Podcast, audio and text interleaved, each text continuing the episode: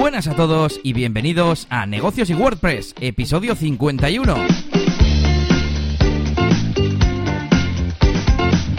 Bienvenidos de nuevo a este podcast semanal sobre, cómo no, autónomos y cosas relacionadas con los mismos, con los emprendedores y también con marketing digital, con WordPress, plugins, eh, código, reflexiones varias de desarrollo web y un montón de cosas. Hoy estamos a jueves 6 de junio de 2019 y no sé qué vamos a tener como tema central, pero algo tendremos. Como siempre vosotros lo habréis visto ya en el título. ¿Y quién hacemos esto? Lo hacemos un servidor, Elías Gómez, experto de WordPress, especialista, profesional o como lo quieras llamar, y también DJ de eventos y de discotecas, que esta semana he tenido cositas, así que os las voy a contar. ¿Y aquí se lo voy a contar? A mi compañero Yannick García, experto también de marketing digital, eh, diseñador con alma de diseñador, como no, y muchas más cosas que espero que esté al otro lado. ¿Qué tal, Yannick? Muy buenas tardes, Elías. Aquí estamos. Eh, pues nada, eh, un poco recuperados de, de mis vacaciones, que como comenté en el último episodio, pues me iba unos días a relajarme. Pues nada, me intoxiqué y me puse malo y estuve todo el día en el baño. Bueno, pero bueno, al ser una cosa tipo intoxicación y no vírica ni nada de eso, pues fue un día, el primer día. Lo eché todo y, reiniciamos, reseteamos y al día siguiente pues perfecto. Así que bueno, estoy, estoy bien, estoy bien. No puede ser, ¿eh? eh irse de, vacaciones o estar preparándose y ponerse malo. Madre mía. Oye, veo que hoy tenemos un episodio cargadito, así que vamos ya con ello. ¿Cómo no? ¿Cómo no? Yo eh, tengo que ponerme en modo reflexiones de un geek desde Bilbao y hablaros un poquito, así muy por encima, de la nueva presentación de la conferencia, del evento de Apple, en el que han presentado un montón de novedades. Os dejo, como siempre, enlace al resumen de The Verge, que es el que más me ha gustado, he visto varios y es el que más me gusta. Y nada, pues principalmente que han presentado el nuevo Mac Pro. No sé si conoces el antiguo Mac Pro que era este de papelera, este negro que era como una papelera. Mm. Pues el anterior, el tradicional de toda la vida, era una torre al estilo de PC que era muy modular y muy flexible. Bueno, pues el nuevo es también de este estilo. Le llaman el rayador de queso porque por delante tiene unos agujeros así en plan eh, rayador de queso. Y, nada, pues, eh, bueno, una bestia de ordenador, una bestialidad también de precio. Solo te voy a decir que lo han presentado con una pantalla que vale 6.000 euros. Solo la pantalla. ¿Vale? Bueno, de hecho son 5000 la pantalla, una pantalla 6K con todo el brillo del mundo, todo el contraste del mundo, etcétera, pero que te vende aparte el soporte que es 1000 euros. Eso es, sí, sí, esa, esa parte es la que, la que más he escuchado en las noticias por ahí. claro, claro, hay los memes y, y las noticias por ahí, sí. Bueno, han actualizado sistemas operativos, el del reloj, el de la televisión, etcétera. Y bueno, voy a hablar principalmente también de otro que han actualizado, que es el de iOS, el de los iPhones. Bueno, pues más rápido, ¿no? En, en un montón de tareas. Aplicaciones que van a ser más ligeras, tanto a la hora de descargar por primera vez como de actualizar. Han añadido también el modo oscuro, igual que en la última versión de Android, que lo han añadido de forma oficial. Eh, por fin ha llegado deslizar en el teclado, eh, poder deslizar por las letras, ese es el famoso swipe. Y, nada, pues eh, por fin ha llegado de, forma nativa, porque ya hace tiempo que abrieron la API de los teclados y se pueden instalar teclados en iOS, pero bueno. ¿Qué más? Street View. Cuidado, ¿eh? Que han presentado Street View para, para Apple Maps. Bueno, un... No sé cómo lo han llamado exactamente, pero bueno, yo me lo apunto aquí como Street View. Y me llamó la atención una cosa, me acordé de ti, porque dice, bueno, pues pulsamos en estos binoculares, ¿no? Estás viendo el mapa y tiene una opción para, para que, pues ver Street View es, es unos binoculares. Y mm. aparece arriba... Un, un poco menos de la mitad de la pantalla, pues la foto, ¿no? De lo que sería mm, Street View en Google Maps. Dice, ¿y si es donde yo quiero ir, puedo ampliar? Eh, la pantalla para que se vea la pantalla completa y obtenemos una gorgeous, que no sé qué significa, pero es la palabra que más dicen en toda la presentación, eh, vista en 3D. Y pensé, ¿cómo que 3D? Será una vista real, una vista del mundo real, ¿no? Es como, vale, sí, el mundo es en, 3D, pero es como decir, obtenemos una vista en color. No sé, me parece poco significativo. Ya, es como, no es, una, no es una foto, es, no es una foto panorámica, ¿no? Se referirían a eso. Sí, me imagino, y que, y que puedes avanzar por también como en Google eh, Street View, ¿no? Puedes avanzar por, por la calle, digamos, eh, y moverte por las calles, pero, pero no sé, me, me llamó la atención como curiosidad.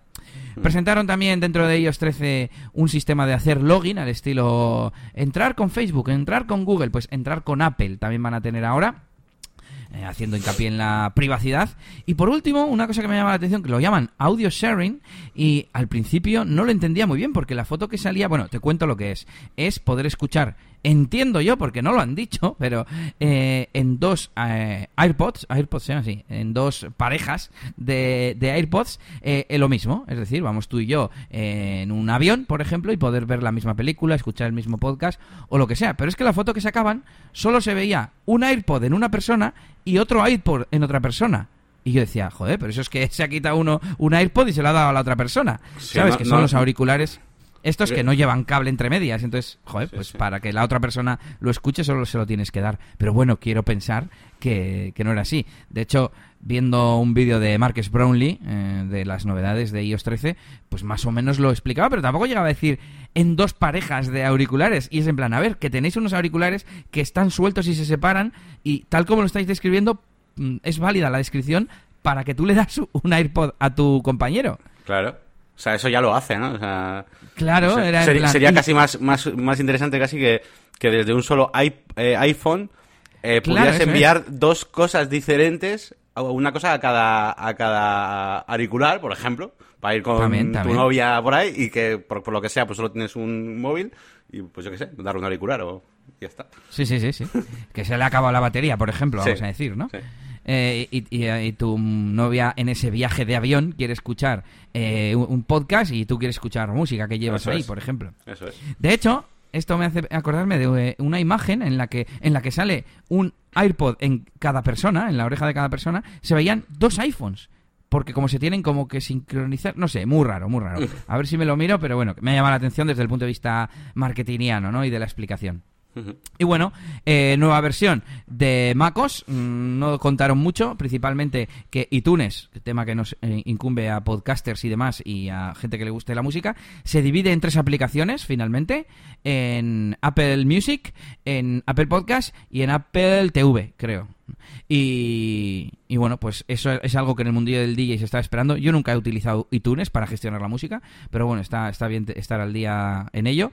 Y han presentado un sistema operativo para el iPad, que lo llaman iPad OS. ¿eh? Se come mucho la cabeza para los nombres de sistemas operativos.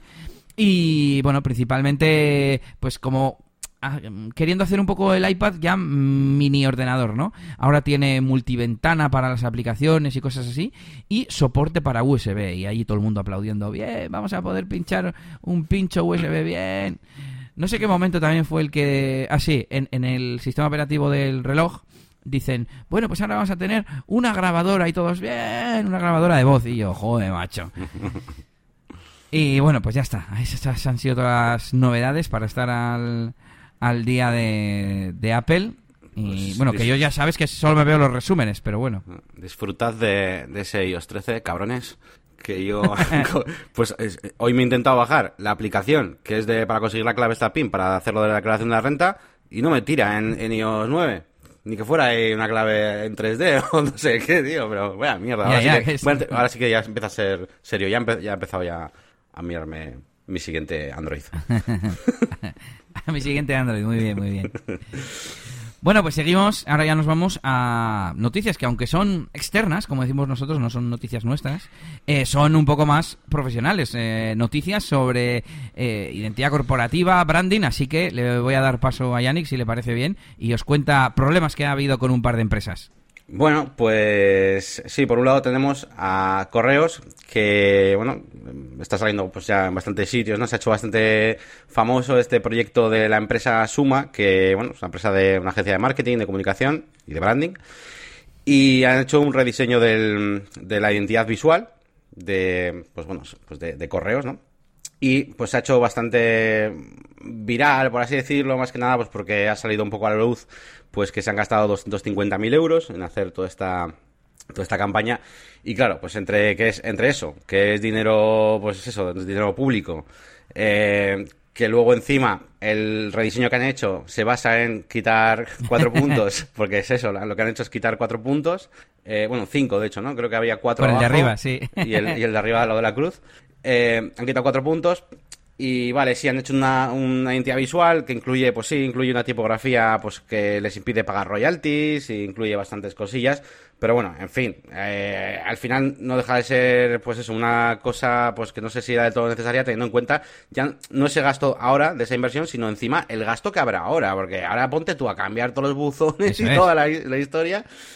Y, y claro, pues la gente pues no se lo ha tomado demasiado bien. Encima han hecho una campaña de, para presentar el logotipo con un vídeo de, de trap que, que, que me ha gustado bastante, o sea, me parece bastante gracioso. Lo que pasa que, claro, que unido a esta noticia, pues, pues la gente como que estaba disgustada y tiene muchos dislikes, de hecho, ese, ese Sí. vídeo. Pero el vídeo en, sí me ha, gustado, o sea, me ha hecho gracia. Yo te dije, joder, si casi me parece una parodia el propio vídeo, Sí, ¿no? Es como parodia, es como, bueno, pero al final te enteras de que, se de que han cambiado la identidad y tal, ¿no? Sí, a ver, te doy mi, mi punto de vista.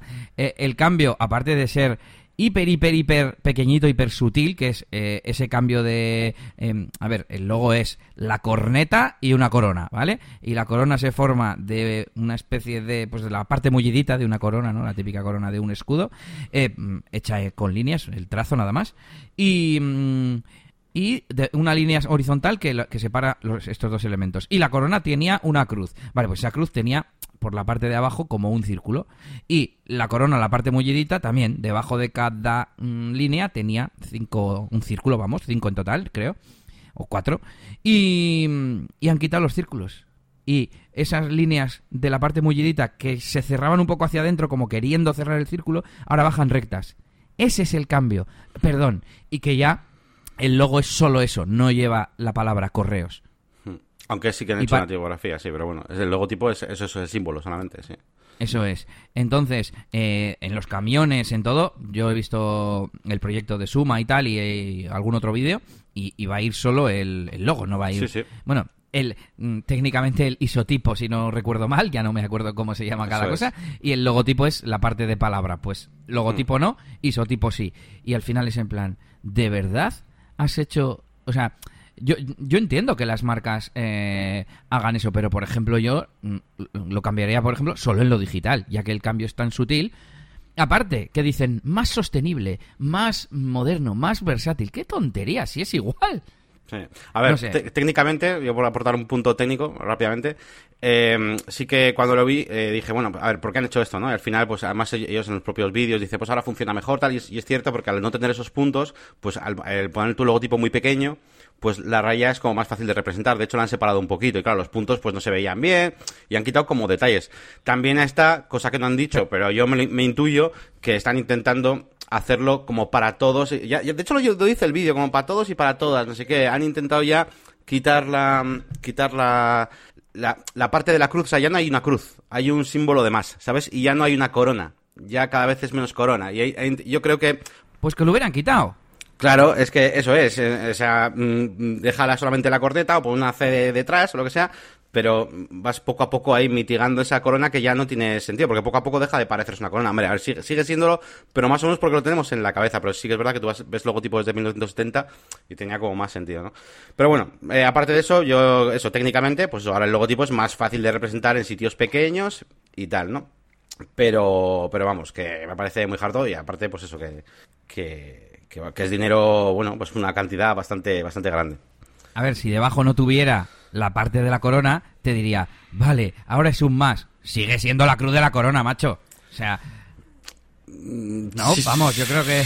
Sí, ¿Quién pero... dice, ah, pero yo no, ahora no reconozco la corona. Ah, claro, es que arriba ya el palo vertical de la cruz es igual de largo que el horizontal y por abajo se corta. Sí, Entonces sí. ya no es una cruz. Es que si veis, si a, si a esto le sumas el trap y empieza ya, pues la, que si, eh, la rayita, la doble M, no sé qué, o sea, no sé, mm, creo que, cre- creo que hay esa intencionalidad, puedo, puedo estar equivocado, por supuesto esto no lo he leído en ningún lado y menos, menos en el, en el proyecto de Suma, pero sí creo que, que puede haber esa intención de hacerlo para todo el mundo, tal, intentar quitarlo un poco de ese rollo tan corona, corona, corona, y ya te digo, pues en el propio vídeo, pues no se nombra ni la palabra, ni- o sea, es una, si te fijas, el vídeo es una descripción del logotipo y en ningún momento se nombra eh, que sea una corona ni nada, ¿sabes? Cuando sería muy sencillo relacionarlo con eso.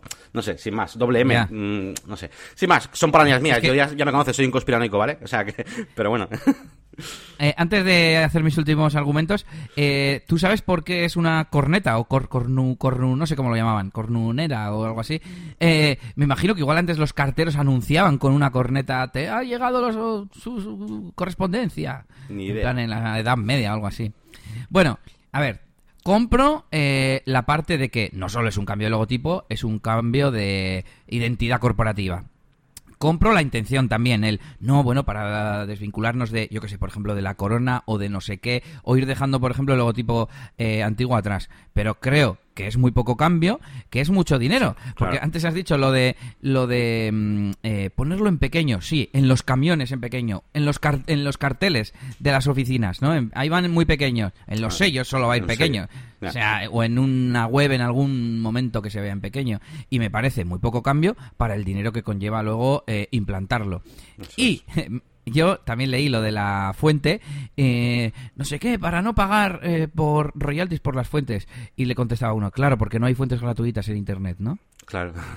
De, todas formas, ¿cuánto, ¿cuánto vale una fuente? Bien, está bien que una empresa nacional tenga su propia fuente, no me parece mal. Pero, pues 250.000 euros. Claro, claro, es que eso, eso es desmedido. O sea, por mucho que lo hemos estado mirando ahí en el curro y tal, y pues sí, miramos el trabajo y aparte que no, tampoco te creas tú que hay una... O sea, un trabajo, yo que sé, que han diseñado los buzones, por ejemplo. No han diseñado los buzones, hay un trabajo del logotipo puesto en los buzones. o sea, no te creas que hay aquí una campaña de rediseño de la identidad visual donde han cambiado, yo que sé, las furgonetas, los mostradores. Los mostradores. eso es, eso es, por ejemplo. No, no, no es eso. Entonces, claro, pues es bastante, bastante gordo el tema. Sin más. Eh, te iba a decir algo más y se me ha ido un poco. Mm, ah, sí, que viendo, no sé si el vídeo o el proyecto de Suma, que os dejaremos el enlace también, os voy a dejar el enlace del proyecto y el enlace al hilo de Twitter o al momento donde yo lo vi, de hecho, donde me enteré y dije esto es para carne de podcast. Y, mm, en, el, en el proyecto de Suma, eh, pues explicaban. Eh, el elemento etiqueta, como en los paquetes, porque la etiqueta es flexible, no sé qué, y simplemente salían un montón de muestras de diseños, de carteles, de folletos, de no sé qué, con un rectángulo amarillo, ah, color de correos, eh, que, que, en función de dónde estaba puesto, pues era más alargado, mm, eh, más estrecho, puesto en un sitio, puesto en otro, y es en plan, si eso solamente es un estilo de diseño, una etiqueta superpuesta, existe eh, eh, en muchos diseños de muchas marcas. No, es, no me parece algo identificativo. Sí, porque el logotipo no interactuaba con lo que con esa composición, es decir, podía haber puesto cualquier otra cosa dentro que funcionaba igual. Eso es. o sea, yo tampoco he entendido esa parte. Me pasa lo mismo. Sí, sí. Bueno, pues aquí, mira, momento de encuesta o de pedir feedback. igual encuesta no ponemos, pero os pedimos vuestra opinión sobre esta campaña de, rediseño de, correos. Bueno, para los de que nos escuchan desde fuera, que nos han dicho, desde fuera de España, es la empresa pública de, reparto postal, ¿no? De paquetes, cartas, etcétera. Entonces, a ver qué, qué opináis. Y te dejo, Yannick, también que hables de la de North Face.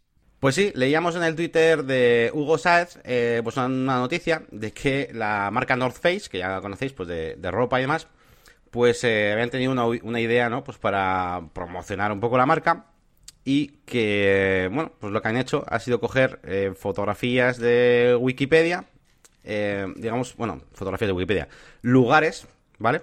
Donde, mm, digamos, habitualmente puede haber pues ropa de North Face, pues en sitios fríos, ¿vale? Podemos decirlo así.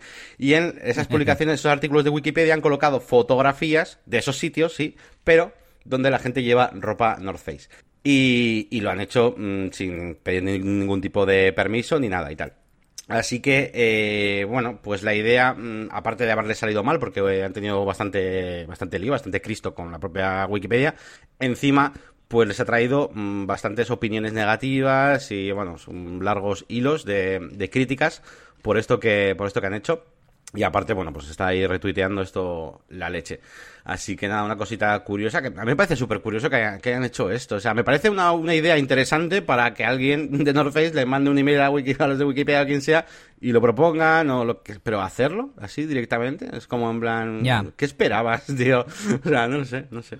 O igual de es que... Formas, yo creo que que Wikipedia hubiera dicho que no, o sea, no puede salir tu marca, tiene que ser una foto neutral. Claro. O sea, claro. incluso aunque estés aportando una foto bonita tal del sitio, no, no, quieres aportar, esto es conocimiento libre, es que es la Wikipedia, tío. Y yo leí que, mm, que creían, o sea, mm, alguien comentaba en Twitter que quizás era eh, con vistas a presentarlo o a que les dieran algún premio en algún certamen de, campañas de, de marketing. Pero que eh, mm, les ha salido mal porque les han pillado o les han criticado, que sería la parte mala, antes de, que llegase ese hipotético eh, concurso o certamen de, premios. Y bueno, eh, es curioso que ellos mismos en el vídeo dicen hemos hackeado los resultados de Google. Claro, qué fácil es, eh, me voy a Wikipedia que sé que se posiciona súper bien y cambio fotos donde tengan foto, donde haya imágenes de mi marca y, y ya está, pues es, es tener mucho morro. Pues sí, sí, sí, totalmente. Bueno, y seguimos con cosas profesionales. Nos vamos un poco, nos salimos del marketing y de las empresas y nos vamos a WordPress. Vamos a hablar de una iniciativa de José Conti, un grande de la comunidad WordPress España. Y es que está ofreciendo mm, que crees tu propio plugin para WooCommerce totalmente gratis. Bueno, ¿cómo funciona esto? Él es eh, partner, creo, de alguna forma, ya no me acuerdo cómo se autodenominaba, eh, de WooCommerce y te ofrece que si tienes una buena idea para desarrollar un plugin de WooCommerce, se la ofrezcas, él la desarrollará totalmente gratis si ve que es viable, que WooCommerce la va a aceptar, que tendría mercado, etcétera. Y eh, una vez que se empiezan a cobrar royalties de la tienda de WooCommerce, eh, él te dará tu, eh, tu parte, digamos. No me acuerdo el porcentaje, no sé si era un 25%, que creo que no está nada mal, solo por poner la idea. Sí, sí. Salvo eh, que eh, él te va a mandar una propuesta de una valoración de precio, pues este plugin cuesta desarrollarlo 3.000 euros, por ejemplo. Y entonces esos primeros 3.000 euros que se cobren se los quedaría él como pago del propio desarrollo del plugin. A partir de entonces, ambos, eh, bueno, tú pones la idea, él pone el desarrollo y tú cobras, eh, y él cobra, perdón, eh, primero el desarrollo y luego royalties en base al desarrollo y tú tu 25%. No sé si lo he liado un poco. Pero bueno, quería, quería, me pareció interesante. Eh, de hecho, te lo comenté a ti como porque como andas más con WooCommerce, no sé incluso si te ha podido ocurrir en algún momento, jo, pues molaría que hubiese un plugin para no sé qué. Sí, sí, sí, seguro, seguro, o sea, seguro.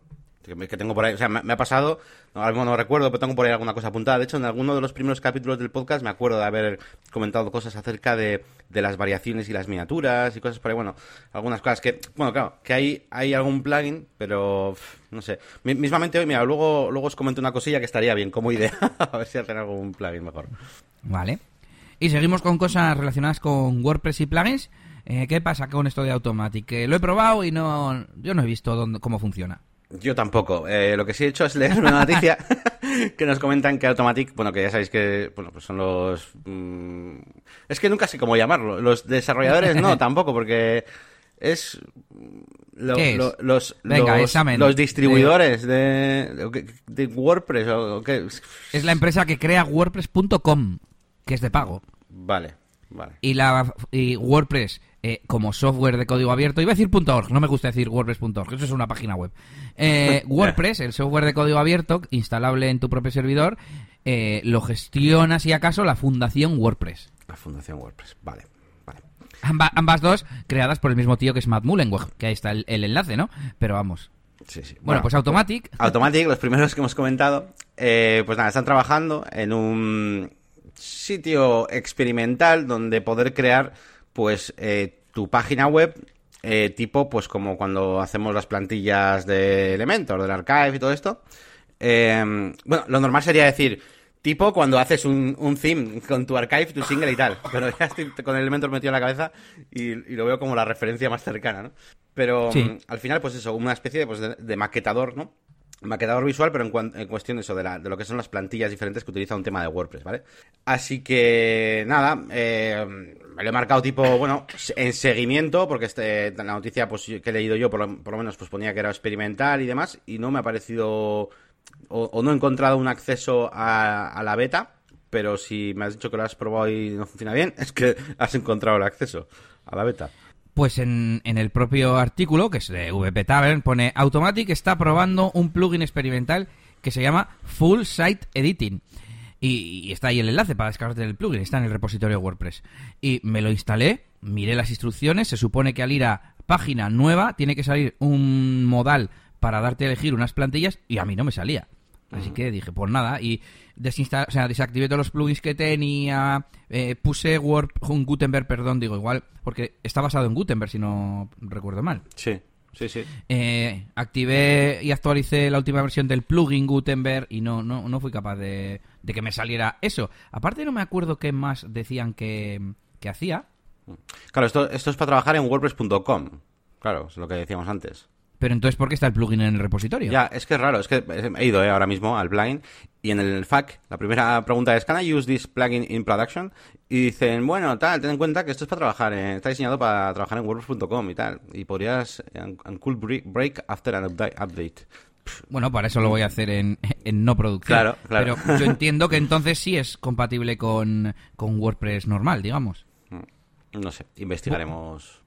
A ver. Pues sí.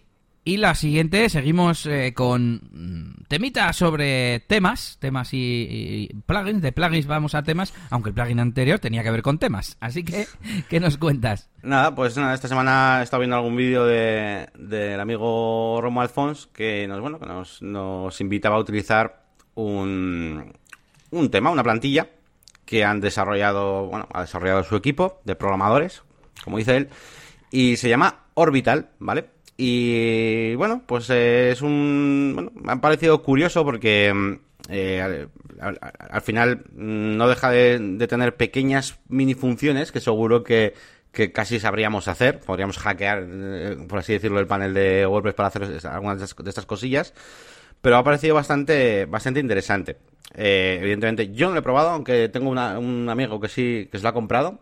Así que ya me dirá. Y de momento me ha dicho que está súper bien optimizado en cuanto a la optimización en sí. Ahora, eh, claro, mm, no sé, Ya. no sé qué tiene. Entonces, eh, si no tiene, voy a hacer un ejemplo chorra porque no lo he probado, repito, ¿vale? Pero si no tiene nada, pues estará de puta madre optimizado, ¿vale? Entonces, que me refiero que primero tengo que probarlo y verlo y luego pues ya, ya os contaré. Pero bueno, en principio es interesante, aunque no dejan de ser cosas pues que más o menos yo creo que podríamos hacer de una u otra forma, ¿no? Así que se lo ha comprado un amigo, ¿no? Un amigo de un amigo. Sí, sí, un amigo, un amigo de un amigo. No, pues a ver, eh, yo basándome en lo que vi en el último vídeo que ha subido, que estaba pensado, o sea, estaba explicado principalmente para tema de afiliados, Sí, sí, sí. y lo que hacía en el vídeo era insertar una especie de galería de fotos, pero que cada foto llevaba, no sé si un título y un botón eh, a- a- para mandarlo al enlace que tú quisieras. Y lo vendía como el sumum para trabajar con Gutenberg y con afiliados. Y era en plan, si en realidad no tiene nada que ver con afiliados, era todo manual. Generabas una rejilla de fotos de, por ejemplo, 3x3, pues en total 9 productos, pero luego tenías que subir las fotos una a una a cada producto, y estoy haciendo el, el gesto de comillas ahora mismo. Em, luego tenías que meter el enlace de afiliados a cada producto manualmente, cogiéndolo, por ejemplo, de Amazon. Te vas al producto y en la barra de afiliado copias el enlace, te vas a la web y la pegas. Eso no te está automatizando nada. Sí, sí, además, que- además dice, pues, además de uno en uno, esto es buenísimo para el SEO, como que lo, como que lo- lo- le gusta, ¿no? Que sea, que sea de esa manera. Al final lo que cuenta es qué código resulta. Sí, da igual si es automatizado o no, o lo que sea. Em, y se me ha ido un poco el santo al cielo. Sí que tenía alguna opción de que todos, por ejemplo, que todos los botones tuvieran el mismo texto, pero en uno no. Bueno, que, tu- alguna que tuvieran el no follow, que tuvieran el no follow todos los bloques a la vez, por ejemplo. ese tipo de cosas pues pues no estaban mal pero vamos creo que prácticamente o sea eso lo programa o sea solo mostrar o sea un sitio donde tú pegues enlaces o sea un repeater o cualquier módulo de avances custom fiel o de Gutenberg o de Elementor seguro que tiene alguno que puedas hacer eso Hmm. y no le veo tanto tampoco para tanto Sí. Bueno, ya lo probaremos. Yo, yo lo voy a probar. Eh, pero eso sí, eh, mira, de momento no puedo opinar porque no, no lo he hecho, pero sí voy a opinar una cosa. Y es eh, la página web del theme, eh, que no sé si la has visto tú, Elías. La, no estoy seguro Bueno, pues si pones en, en Google Orbital eh, Romual, Orbital Teme o lo que sea, pues te va a salir ahí. eh, bueno, es romualfons.com barra Orbital Teme Framework SEO, ¿vale? Esa página. Pero lo que iba a decir es que esta página no me ha gustado, ¿vale? No me ha gustado nada.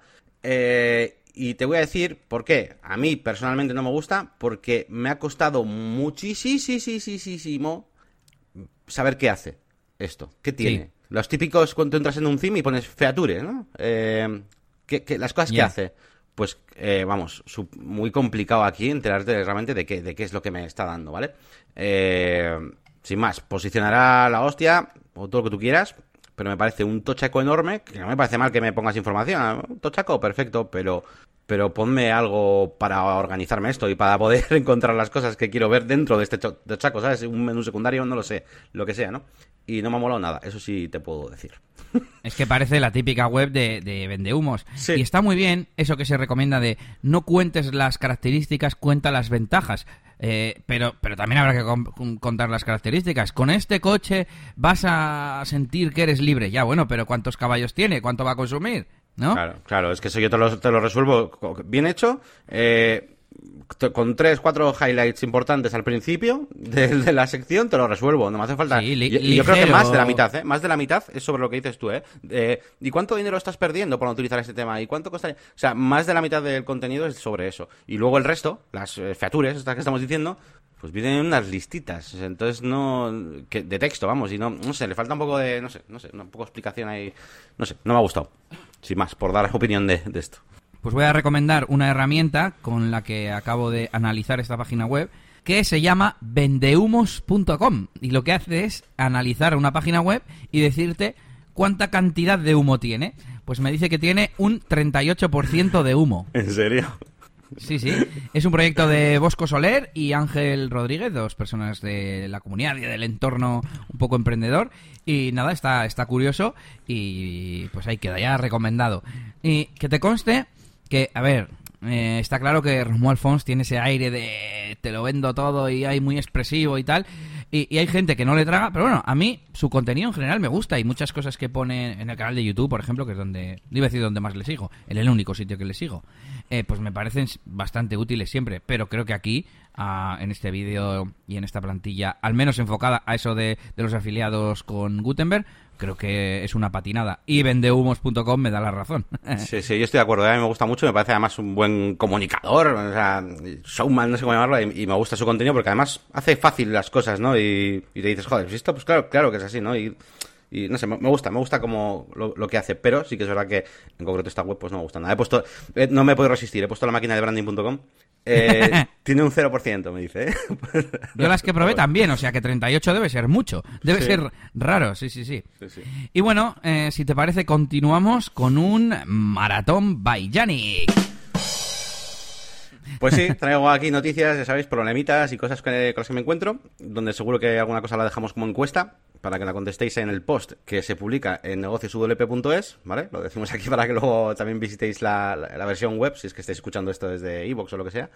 Y eh, pues comienzo hablando un poquito de las cookies. Eh, y da la casualidad de que, bueno, ya estuvimos en la, en la WordCamp hablando un poquito de esto y de cómo debería ser realmente eh, pues todo esto de que te pidan las cookies, que se debería poder elegir y todo eso, ¿no?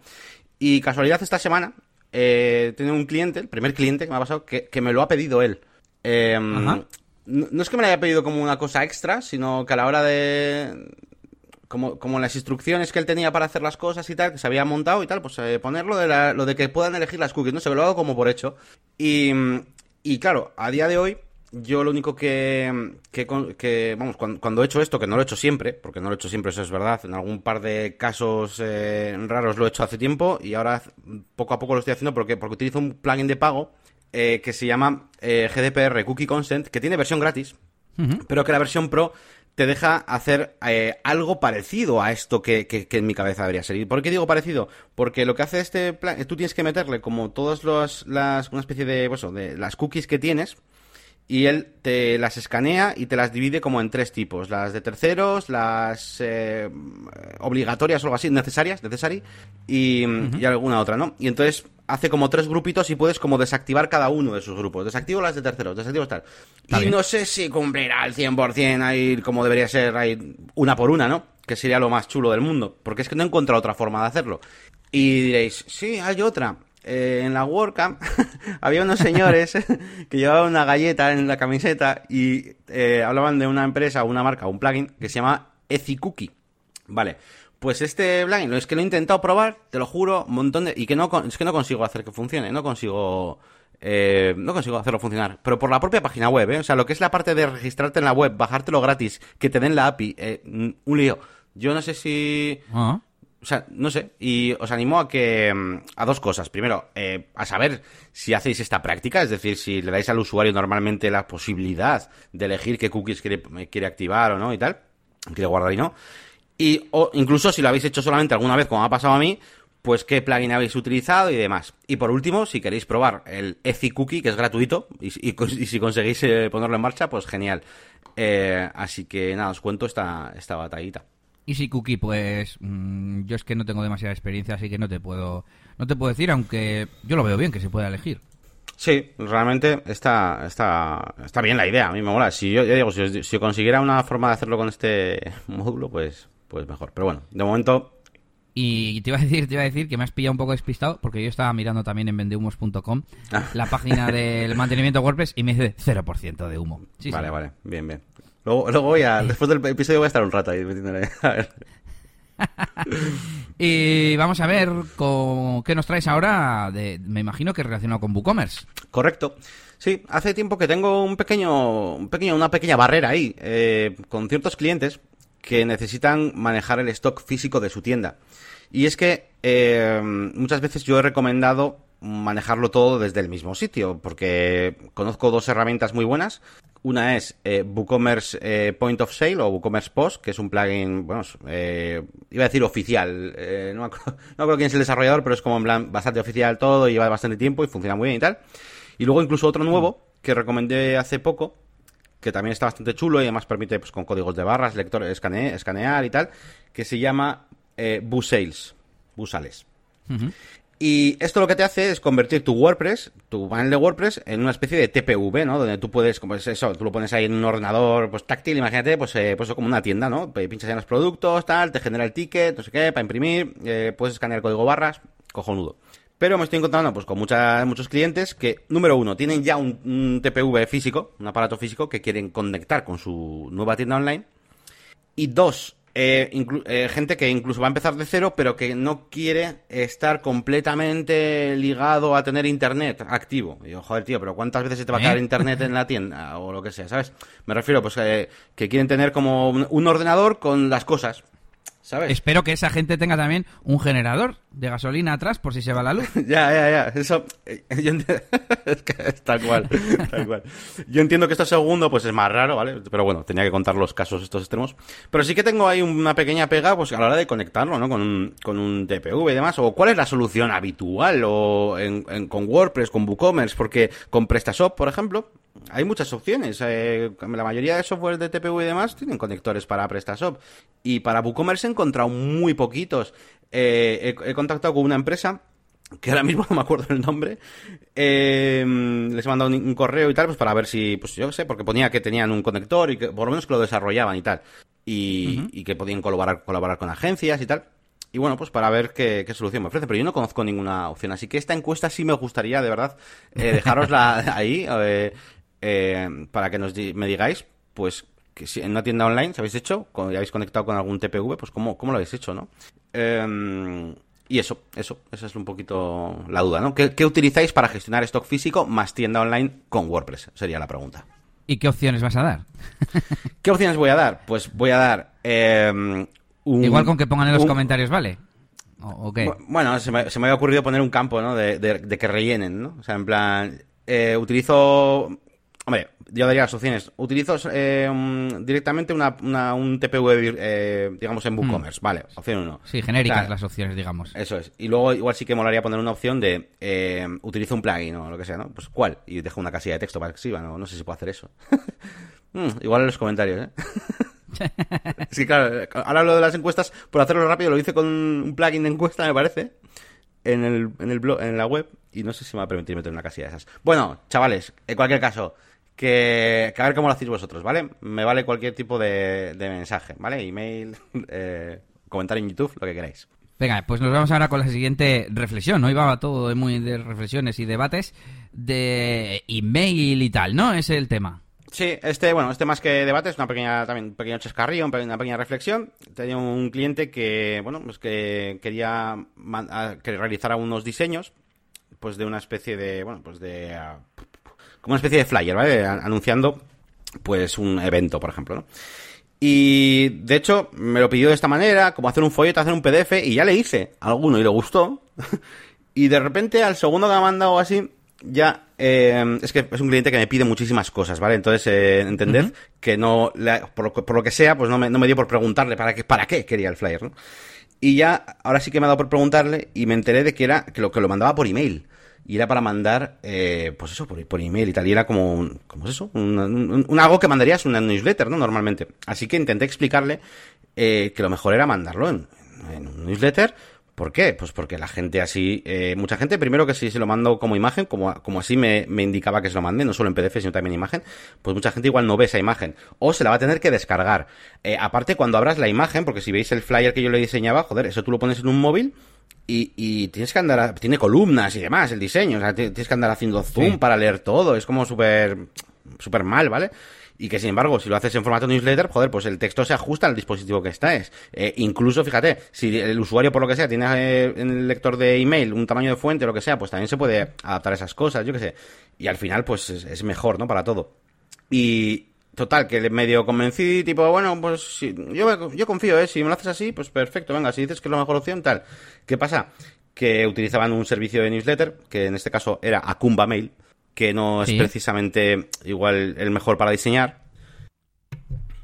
Y eh, bueno, pues he hecho un diseño que es, vale, ha sido bastante correcto, pero sí que es verdad que no es como un flyer que le estaba haciendo yo en Illustrator. Y al enseñárselo, pues me ha dicho que es una puta mierda, vamos, básicamente. Y que vaya mierda, que no sé qué, no, no, no, es que no, tal, esto no. Bueno, o sea, además teníamos súper prisa ahí por enviarlo y no sé qué. Así que nada, les he hecho el, el diseño en el PDF y tal. Y, se lo he mandado así tal cual, pero bueno, yo les he dado explicación y tal. Y sin más, quería contaros esta pequeña experiencia, porque para que veáis que incluso después de haberle explicado todas estas ventajas, lo he explicado, ¿eh? Incluso le mando un vídeo para que vea qué va a pasar en el móvil cuando lo vean y tal. Incluso después, bueno, pues hay gente que va a preferir... Eh, ¿Qué pesa más, no? El, diseño bonito o la experiencia de usuario, ¿no? Y en esta ocasión, pues, pues no, no ha habido manera, ¿eh? No ha habido manera. Y eso que, tienes que tener tu objetivo en tu cabeza, que es comunicar un mensaje, tío. Comunicar un mensaje. Si la mitad de, la gente no va a poder abrirlo, va a tener que hacer zoom. Hay muchos que no lo van a... Es que no, es que no, que no. Estaría guay poder traquear la descarga del archivo. ¿Verdad? Sí, sí, es que yo, fíjate, yo le llamé por teléfono. Yo no le llamé por teléfono para decirle, mm, vamos a hacerlo así, porque yo le llamé por teléfono en plan, Oye, cuando lo abran tus usuarios y demás, y por lo que sea te lo abre muy poca gente, lo que sea, o te empiezan a decir, ah, es que no lo veo, ah, es que no se me descarga, ah, es que no sé qué, ah, es que no sé cuál, no quiero tener culpa, que sepas que para que se vea bien por todo el mundo tiene que ser la otra opción. Vale, ahora, ahora ya he explicado, ¿qué quieres? Tal, bueno. Así que, sí, sí, claro. Sí, claro, muchos dispositivos igual no tienen lector de PDF. A ver, estoy pensando el Chrome y, bueno, los navegadores de escritorio hoy en día todos leen mm. PDF. Pero, yo qué sé, puede ser gente que utiliza Outlook o similares que no tengan instalado un lector de PDFs. Mm. Lo considero raro, pero bueno, pero, pero puede ser. Eh, móviles, pues también, depende de qué móvil tengas, pues igual lo ves. Eh, Tú que tienes un iPhone viejo, un PDF normal lo abre. Sí, sí, lo abre. A ver, abrirlo, abrirlo abre. Lo que pasa que ya te digo que es, un rollo. Es como. de hecho, de hecho le llega a preguntar, venga, vale, pues si quieres que te lo hago en, imagen, pero ¿cómo te lo hago? ¿En vertical o en horizontal? ¿Cuánta gente, qué, tipo de gente abre tu, tu correo? ¿Más en PC? ¿Más en. ¿Sabes? Y, para hacerle pensar un poco. Sí, y me decían, va, yo creo que. yo creo que en el, ordenador. Pero ¿por qué? No, no, se trata de que te lo inventes o de que opines, sino de que te des cuenta de que no lo sabes. claro. ¿Quién lo va a abrir? Pues eh, me estás haciendo pensar, eh, lógicamente, en que yo mando un dossier de tarifas en PDF. Pero estoy pensando como en qué puntos en el que dices, no, bueno, pues a partir de aquí está correcto, a partir de aquí no, de esta, de esta circunstancia o de esta razón, ¿no? Y no tengo muy claro cuál es, pero bueno, sí que veo que yo lo mando en dos eh, medios de contacto distintos. Uno es la propia plataforma y ahí Claro, eh, yo no sé cómo lo leen, no sé si lo leen en el email, si entran a la plataforma a leerlo, no lo sé. Entonces, quizás no tenga tanta ventaja el hecho de que sea en hmm. texto plano, digamos, ¿no? Claro. luego, yo siempre pienso que mi primera, mi primer impacto de imagen es muy importante y quizás con un PDF diseñado y tal, pues es mejor. Claro, eh, también el, cliente este tuyo dirá lo mismo, ¿no? Entonces, ¿dónde está el punto en el que dirías? Eh, y por último, yo en el email sí que pongo aclaraciones y tal, ¿Para qué les mando las tarifas así? Bueno, no sé, creo que, que le da más empaque, ¿no? Aunque quizás sí sea más, más complicado para, para el usuario. no sé, realmente estaba pensando, no, pues porque así se puede descargar, sobre todo en, en bodas.net o este tipo de páginas, se puede descargar el PDF y reenviarlo como él quiera. Sin embargo, si no, que hace una captura de pantalla, no sé, me están haciendo pensar incluso en que no es una buena opción. No, no, yo creo, no, no, ¿eh? yo, yo creo que, que tú lo haces bien y creo que mm, además la gente tal recibe presupuestos de ese tipo, los imprime, ve todos, es algo muy visual, luego los pone encima de la mesa, deciden quién. Eh, es otra cosa, ¿no? Y además es publicidad, es como, es como te estás como vendiendo.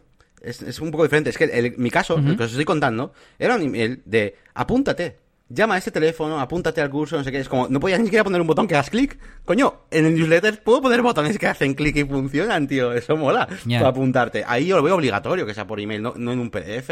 Un PDF, apúntate, vale, yo tengo el PDF, ya lo he imprimido.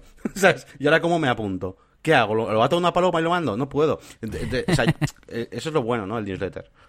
Sí, hombre, PDF soporta poner enlaces. Sí, a ver, sí. Habrá gente que ni le dé. no, es lo mismo que un estaba acordándome de la extensión que recomendé la semana pasada de poner botones en los emails de Gmail. O sea, el email puede ser más o menos texto plano, formateado y tal.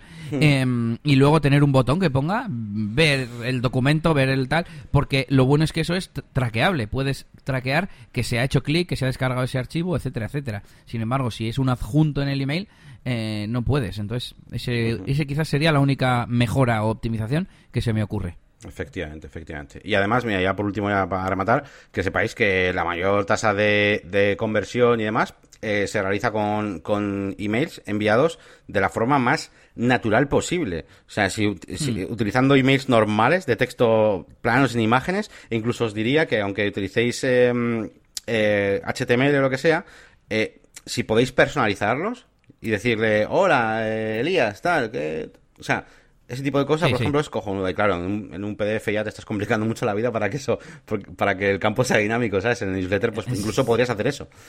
Y, yo estaba pensando en la parte mm, más psicológica, ¿no? Em, es como la ceguera visual de los banners, ¿no? Que, que vemos una noticia con dos párrafos, de repente hay un banner y saltamos automáticamente al, al siguiente párrafo. No hmm. hemos visto de qué es el banner. Pues esto es un poco lo mismo, ¿no? Nos hemos acostumbrado ya a esos emails, sí, tan bonitos, tan vistosos, de empresas de, de sobre todo estoy pensando en emails de spam, que te, seguro que habrás visto, que ahora utilizan un montón los emojis en los asuntos y, y es en plan, yo ya veo cualquier email en, en, spam con emojis, porque a veces reviso el spam por si se cuela alguno y digo, es que sé que es spam sin leer el asunto y sin nada. Bueno, entonces en este caso, eh, lo mejor sería acercarse a un email normal, que son los que más abrimos. El email de tu mujer o de tu primo te, te, manda un PDF ahí diseñado, no, te manda una frase. Pues algo así. Oye, recuerda que se, que tenemos en oferta el no sé qué hasta una hasta la semana que viene. Eh, muchas gracias. Y ya está. Claro, es que es, simplemente psicología de la más básica del mundo. La gente, ¿cuántos, ¿cuántas veces ha borrado un email del que, que ese email, cuando la, cuando la abres, tenía imágenes y cosas, no sé qué? 200.000. Vale. ¿Y cuántos emails con simplemente con texto has borrado? Pues igual 100. Joder, pues usa de los 100 que están más están menos acostumbrados a, a, a, comérselos con... No sé, lo veo como, como lógico. Bueno, pues seguimos un poco con nuestros proyectos. Eh, la máquina del branding y DJ Elías, que yo tengo también novedades. Y cuéntanos, he visto por ahí que has sacado otra otra película del director Yannick García. Sí, seguimos con, más películas, más vídeos eh, larguitos. Y nada, pues estreno una nueva serie. Eh, una serie policíaca, no, una serie de vídeos que, bueno, va a ser. es como un curso, ¿no? No he querido poner la palabra curso y no sé por qué, igual hasta la pongo dentro de poco. Y, pero es una serie de vídeos que voy a hacer sobre Elementor y tal, pero ya más orientados a diseño. Ya, ya lo he comentado alguna vez en el podcast, que quería hacer algunos, algunos tutoriales, algunos eh, capítulos haciendo cosas más locas, ¿no? Y en, esta, en este caso, pues he hecho un ejercicio, pues eso, de, de hacer este efecto parallax y tal, pues un poquito pues con capas un poco 3D y tal.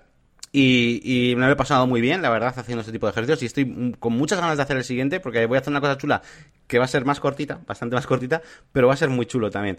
Y me lo paso bastante bien haciendo estas, estas cosas. Además, utilizo un montón de herramientas. Utilizo Illustrator, utilizo un poco el Photoshop, utilizo el Elementor, utilizo el WordPress. Y me parece, me parece un contenido bonito. Sí que es verdad, pues que es más de nicho, porque igual, pues eso, pues, utilizo más herramientas y tal, pero me está gustando y, he arrancado con, ilusión esta, esta nueva serie. Es diferente, es normal también que te dé ganas de hacerla. Ya. Yo todavía no, no lo he visto, aparte de porque ha salido esta mañana, si no me equivoco, eh, porque no, no tengo palomitas en casa y necesito reservar una hora de time blocking para ver el vídeo. Y nada, pero sí, sí, me, me- me lo veré, ya fuera bromas. Y bueno, pues os invitamos y os dejamos el enlace para que lo veáis vosotros también. Y vamos ya con novedades de DJ Elías. Eh, no solo tengo novedades de DJ Elías, no tengo novedades de eliasgomez.pro. No he hecho el artículo de la semana pasada, ese que se me quedó atascado. No he hecho tampoco el de esta semana. Eh, sigo bastante... Espera, que, que me, que me lo merezco y lo, lo voy a poner aquí. Eh, la bucheo para Elías también, pero cortito. Y la cosa es que, eh, como sabéis, pues eh, Nelly anda eh, medio inválida y, requiere de, de más atención y de... ah, hemos ido pues eh, a dos cosas de, de hospital esta semana, lo cual te quita mucho tiempo y, no, no, no me da tiempo a hacer los artículos. Pero bueno, el fin de semana hice el evento del colegio, que salió pues normal, tampoco es casi todos los años muy, muy parecido, no es como una boda que la gente puede tener más, más preocupación o más intriga de cómo va a salir. Pero bueno, salió bien. Eh, a la noche tenía eh, el evento benéfico en Fiber, en la discoteca Fiber, que no salió tan bien como esperábamos en cuanto a afluencia, pero mi parte y mi participación pues fue, fue muy buena con otro DJ de, actual de, de música bumping y además nos tocó pinchar los últimos y cuando más gente hubo fue cuando estábamos nosotros, es así, es un hecho y, y nada, pues al menos cerramos la fiesta por, por todo lo alto.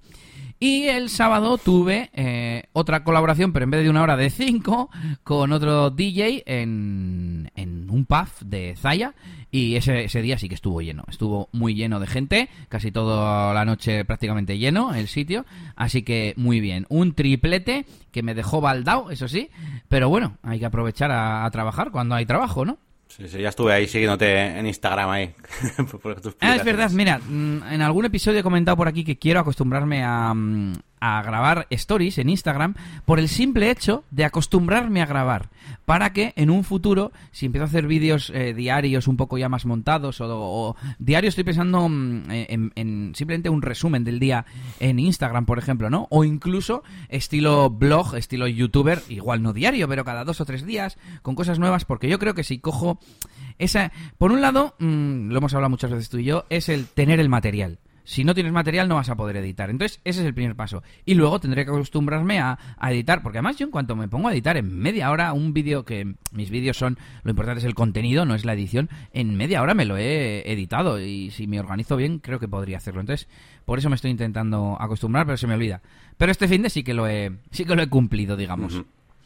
Esta semana he estado haciendo tareas tanto previas de los eventos futuros como posteriores de los eventos eh, pasados, mandando facturas, eh, pidiendo feedback, enviando sesiones, eh, editando vídeos, bueno, un montón de cosas. Y entre ellas ha estado mm, una visita técnica que he hecho esta misma mañana a un restaurante que menudo lío, Yannick. O sea, cada cosa del día se hace en una ubicación diferente. Voy a tenerme que mover un montón. Una es una cosa, solo te voy a decir que lo llaman el bosque. O sea, te tienes que alejar un poco del restaurante como en un prau que está en cuesta, que tiene unos árboles, por eso le llaman el bosque, y ahí es donde se hace la ceremonia. Bueno, bueno, bueno. Y nada, pues preparando las tres bodas que tengo mm, eh, en ese restaurante, eh, contactando a los clientes diciéndoles que ya he ido a visitar el restaurante. ¿Qué más? Em, uno de los de las bodas eh, coincide que tengo dos eh, bodas juntas en el mismo día, pues también organizándolo un poco. ¿Qué más? Eh, tengo ya listo el email del, del mailing de Expo Bodas, que, que ya ves tú, esto aquí se van pasando las semanas, pero bueno, tengo que, tengo que mandarlo. Todavía tengo 1600 leads que no han hecho el evento y nunca se sabe, puede salir alguno de ahí. Y me queda, ya lo tengo escrito, lo tengo diseñado, me falta, mm, claro, como se me ha ido pasando el tiempo, tengo que pasar la lista actualizada cuando ya lo vaya a mandar. Revisar lo que está todo bien, he puesto todo links eh, traqueables con Analytics, todo quiero que vaya muy bien. Muy bien, muy Y bien. lo, y lo mandaré, si no es mañana, vamos, espero el próximo episodio deciros que ya lo he enviado y contaros si van saliendo al menos los resultados de clics, ¿no? Y de apertura de, de los emails y demás. También he tenido una segunda reunión con el chico del fotomatón para hacer esa oferta conjunta, ya vamos matizando cosas, pero nos cuesta. Y, y pronto yo creo que lo tendré disponible. Y por último, como siempre, los leads. He tenido 16 nuevos leads. No sé ni qué eh, Joder. efecto de sonido poner, macho. O sea, ¿Qué ha pasado eh, no sé, no sé. Pero hay un movimiento, muchos en Star of Service, por cierto. Y uno de ellos, además, ha sido aceptado. Ahí estamos, sí señor, que ha salido a última hora. Además, para este sábado, que ya tenía un evento el domingo, y el sábado, pues me ha salido, así que este fin de semana toca doblete también, muy bien. Y dos se han aceptado, o sea, perdón, dos se han actualizado, y uno de ellos se ha actualizado, joder, digo las palabras al revés, se ha aceptado para el año que viene. Así que esta semana dos nuevos eh, eventos y bueno, pues como decíamos, se van cumpliendo las previsiones y este año está yendo de momento, si todo se cumple, eh, bastante mejor que, que el año pasado. Muy bien, tío. Y hasta aquí mis novedades. Pues nada, ¿tendremos feedback esta semana o no? Sí, tenemos feedback. Tenemos por un lado un comentario en el episodio 8, que eso tendrá más de un año, ¿no? Igual. Pues Por sí. ahí andará. Sí, sí. Por ahí andará. Y nos dice Pedro, excelente podcast. De ayer a hoy ya voy escuchando sus podcasts desde el primero hasta el séptimo. Excelente. Desde Lima, Perú. Y aquí ya estabas en, en el octavo, así que un saludo para Pedro. Y como hemos dicho, nos escucha gente, como es lógico, desde Latinoamérica. Y eh, esperamos que, que os guste también y que en- entendáis todas las cosas locales que contamos, por cierto. Un saludo para Pedro y para todos vosotros. Y tenemos una cosa que no ha sido en el podcast. Sí, eh, tenemos aquí un comentario, un par de ellos, de hecho. eh, que bueno, he puesto aquí pues más que nada pues porque comentan eh, acerca del podcast y ha sido en el canal de, de YouTube, en mi canal, La Máquina de Branding, precisamente en este nuevo vídeo que he subido de los efectos visuales. Y nos comentaba eh, Pedro Mayanga, hace... que- que- Hola Yannick, tus vídeos son muy buenos, estoy escuchando tu podcast de negocios y WordPress desde el principio, ya voy en el podcast 17. Suerte. Así que mm, la verdad es que me hace como... Me, me mola que la gente vaya escuchando las cosas como desde el principio y tal. Y no, eh, o sea, es decir, que empiece a escuchar los podcasts desde el principio, porque me da- si no me da como pena, ¿no? Me da como, joder, tengo Claro. contenidos que han, que han estado chulos, ¿no? Y, y me mola, me mola que eso, que eso ocurra. Y de hecho le ha respondido Carmen, que creo que Carmen ya, ya ha comentado alguna vez por aquí, me suena. Y dice que también, que también le quedan podcasts pendientes y nada, y que le apetecían mucho pues estos cursos y tal que estoy haciendo de Elementor. Y, y bueno, luego me comenta que, que espera que no, que no diga muchas más herramientas nuevas que me gusten porque, porque dice que, que cada vez que abro la boca que anda- acaba comprándose algún plugin, alguna cosa. Así que nada, bueno, un saludo desde aquí a Pedro Mayanga y a Carmen. Y, nada, pues ahí, ahí, a escuchar todos los podcasts en orden para, para luego entender los chascarrillos que hacemos. Bueno, pues ya sabes, tienes que nombrar algún producto para que lo compre Carmen, si, si lo puede permitir. Estaba pensando en un Mac Pro, pero igual mejor un Tesla directamente, que creo que tienen, en los del Model 3 tienen, o tenían, lo quitaron y creo que lo han vuelto a poner, programa de, de afiliados. Así que vete preparando 35 mil dólares, Carmen. Sí, bueno, y yo también, ¿eh? que por gracia o desgracia, yo los, los plugins, las cosas que recomiendo las pruebo yo primero, ¿eh? Así que primero me tendría que comprar yo y luego ya se lo compraría Carmen, en todo caso. Bueno, pues Carmen, lo siento mucho por ti. bueno, eh, continuamos con las herramientas. Mm, tenemos un par de plugins hoy. Efectivamente, voy a comenzar yo con un plugin que se llama Simply Static. Bueno, ¿qué hace esto? Pues hace una cosa muy rara. Y es, eh, te crea una, co- una copia de tu WordPress eh, bueno, en el servidor o lo puedes descargar como zip, pero eh, ya no es PHP, ya no es un WordPress, son eh, son HTMLs, una página web, sin más. ¿Y por qué he descubierto esta cosa tan rara? Pues porque justo tiene un cliente que, bueno, pues es un negocio, no sé, ya, ya no lo quería, ya no estaba trabajando con el negocio, pero quiere dejar una especie de reminiscencia ahí, pues un contacto, una página, una landing súper básica. Y no quiere tener un mantenimiento de WordPress, ni quiere andar ahí con líos, nada. Que, que, que le haga un HTML, me ha dicho. La cosa Bueno. es que la web ya estaba hecha. O sea, me refiero, joder, si con la portada que tenías te quito un par de bloques y, y ya está. Y, y esa, esa es tu HTML que tú quieres. ¿Cómo puedo hacer esto de forma rápida? Pues he buscado por ahí y, y me ha aparecido este plugin, Simply Static, y nada, le das a un botón, eh, puedes elegir qué páginas quieres excluir y, demás, en mi caso eran todas menos una, y, y nada, y te lo convierte a, eso, un HTML que te lo, te lo descargas y, ya está, y funciona y lo puedes subir y listo. Es curioso, no sé. Tengo una duda, ¿es eh, recurrente? Es decir, tú hoy publicas un nuevo post y se actualiza solo y te descarga, te ofrece descargar el HTML o así, ¿o es No, tiene un manual? botón de recopilar, pum, y, y te lo exporta. Que bueno, eso casi casi te lo puedes hacer desde el navegador, solo que mm, tiene trae como alguna pequeña opción para que los links funcionen mejor, bueno, no sé, pero sin más. Mm. Estuve mirándolo y decía eh, sobre tema de rendimiento, en plan, pues como son eh, eh, HTMLs, pues van a ir como un tiro, ¿no? Y yo pensé, bueno, pero un, un plugin de caché, un sistema de caché, más o menos te hace lo mismo, te, te, te hace versiones estáticas, ¿no? De, de tus páginas, incluso los buenos sistemas, pues te, la- te lo almacenan en memoria RAM y cosas así, ¿no? Em, aunque eso también funcionaría con, con esos HTMLs. Entonces lo vi un poco como, bueno, no sé yo ese argumento, si es muy fuerte, pero sí me gustó el de la seguridad. Dice, eh, muchos ataques de WordPress que está en, decía en el, plugin, en una de cada cuatro, ahora es ya una de cada tres. Webs del mundo es por tener el WordPress desactualizado o por un agujero de seguridad en un tema, en un plugin, etcétera. Sin embargo, el HTML no te lo pueden hackear. Te pueden hackear el servidor, pero los propios ficheros de la web no. Mm. Entonces, me pareció interesante para, yo que sé, paranoicos de la seguridad, que tengas tu web en un servidor, el WordPress, perdón, la instalación en un servidor, pero la web en otro, no sé, me pareció curioso. De hecho, es que ahora no puedo evitar decirlo, de hecho este cliente tuvo en su día ataques de mm, a su página web, tenía su página web con 47 actualizaciones pendientes y así, tal, hasta que al final contrató el mantenimiento web, tenía el mantenimiento web y al final su negocio pues fue, fue que, vamos, que no lo quería ya, como, así como, como quien dice, y dijo, bueno, pero quiero tener la web, pero no quiero tener que pagar, eh, digamos, un, por un mantenimiento de una página web, entre comillas, que no me importa mucho, eh, y además soy consciente, porque sé que si no la actualizo y la tengo bien al día, me van a entrar ataques. ¿Y cuál es la mejor está forma? Me, me dijo yo, pues, y le- y de hecho, de primeras me salió, te hago un JPG, te hago un- ahí te lo pongo ahí, ¿eh? Tengo un JPG, y eh, opción 1 y opción 2. Si quieres, mira, con Local Business te puedes crear un sitio web, es una página, una sola landing page, eh, tiene un, un builder, ¿no? Eh, local Business, gratuito. ¿Local Business de, de Google, Google, Maps o de, Google, sí. Google, es que Google, sí, Google Local Business se llama todavía, yo creo que sí. Y desde ahí, te- bueno, que ahora tienes un panel ahí para hacer mil cosas, y una de ellas es el, um, es que no sé cómo se llama, Web Builder, no sé cómo se llama. Y, pero bueno, es un constructor ahí visual para hacerte una landing page de una sola página. Y yo, mira, eso es gratis, tal, lo puedes hacer, pero es que le daba hasta, hasta, entre comillas, como pereza, tipo, que no, que no, algo más fácil. Y yo, mira, pues si quieres te hago yo un HTML, te hago la, la portada esta te vale que tienes ahora mismo, sin el bloque de, del menú y tal. Sí, pues venga, ya, tranquilo, ya te lo hago yo, esto es un- te lo hago en un momento, porque está ahí ya, ¿no? El HTML, yo, esto te lo hago en un momento.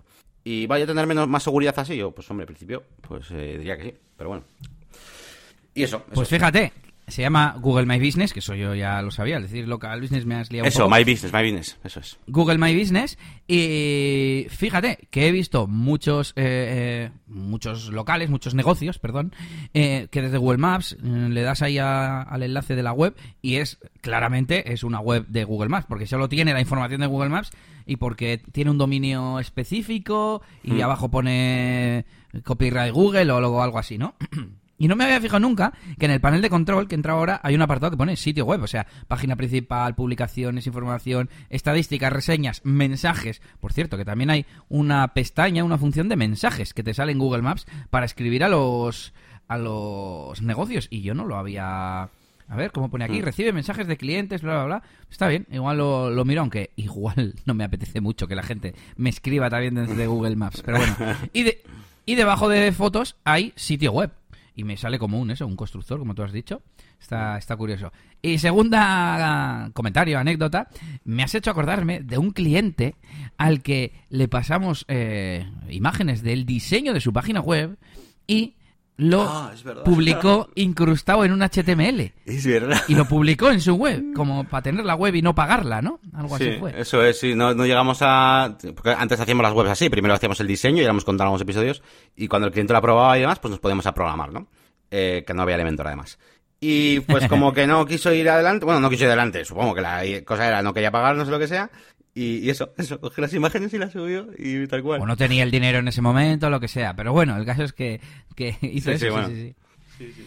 Y bueno, venga, cambiamos de tercio, eh, pero nos quedamos en herramientas y nos quedamos en plugins, porque yo os voy a recomendar un plugin A ver cómo lo digo. Mira, me acuerdo mm, cuando estuve probando el CMS ProcessWire, que lo descubrí cuando buscaba mm, algún CMS que fuese más al estilo de framework, al estilo de yo me, yo me genero mis plantillas de contenido con estos campos, con estas, eh, pues eso, como al estilo que hacemos ahora con Custom Post Types y Advanced Custom Fields, pero claro, WordPress trae un montón de cosas que, entre comillas, yo le quitaría para porque no me hacen falta. Yo en muchas en muchas webs no tengo blog, porque tiene que haber ahí un apartado de entradas. A ver que a nivel de código es muy poca cosa, ¿no?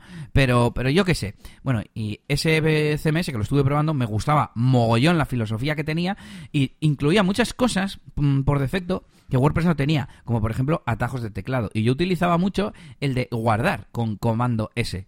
Bueno, pues dije, un día se me iluminó la bombilla y dije, tiene que haber un plugin para esto. Y evidentemente hay uno que se llama Save with Keyboard, Keyboard y pues sirve para eso. Simplemente cuando estás en, en la pantalla de edición le das a comando S o control S en Windows y, es como si hubieras dado a guardar mm, borrador. Y joder, cuando estás escribiendo, pues yo soy mucho de teclado además también. Hmm. Y, bueno, pues no es una gran funcionalidad, pero ayuda. Hmm, está guapo. Mola, mola. Y hoy no tenemos regreso al futuro, al menos que nos hayamos dado cuenta de activarlo. Así que yo creo que con esto terminamos el episodio de hoy, que ha estado cargado de reflexiones. Reflexiones de marketing y de WordPress, yo creo. hablado de, todo. de marketing. Sí, me ha, molado, me ha gustado. tengo una buena sensación, tengo un buen palpito sobre este episodio. Pues espero que también le haya gustado a nuestros oyentes y que dejen su feedback en negocioswp.es y que visiten nuestras páginas web, que son, Yannick... Eliasgomez.pro, djelias.es, eliasdj.es y la máquina del branding.com. Ah, ha sido de guay, te has colado en una. Ah, mierda. la, de discotecas es eh, eliasdj.com, pero no entres, no entres, que es muy fea. Es muy fea y la tengo que actualizar y la máquina del branding.com y por supuesto el canal de YouTube con el mismo nombre sin el .com, como siempre digo.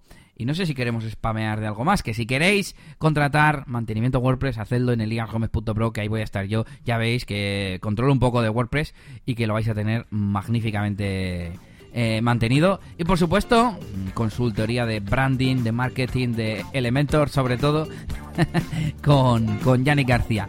Y nada, hasta aquí este episodio número 51, que se están empezando a hacer largos los nombres de los episodios, ya no nos van a caber ahí al principio. Y los nombres no, los títulos, los números, quería decir. Y que nos escuchamos la semana que viene. Un saludito y agur agur. Hasta luego.